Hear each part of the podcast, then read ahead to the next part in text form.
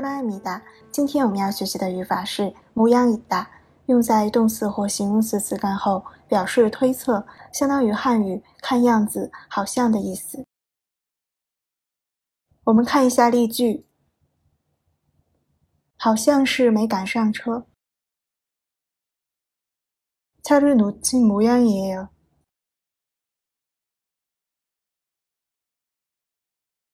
차를 놓친 모양이에요. 看样子是肚子疼了. 배가 많이 아픈 모양이다. 배가 많이 아픈 모양이다. 看样子现在才过来. 지금 오는 모양이다. 지금오는모양이 다。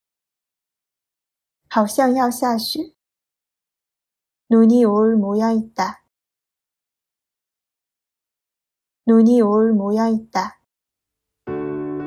在新浪微博公众号“喜马拉雅”搜索“刀扎固”就可以找到我了。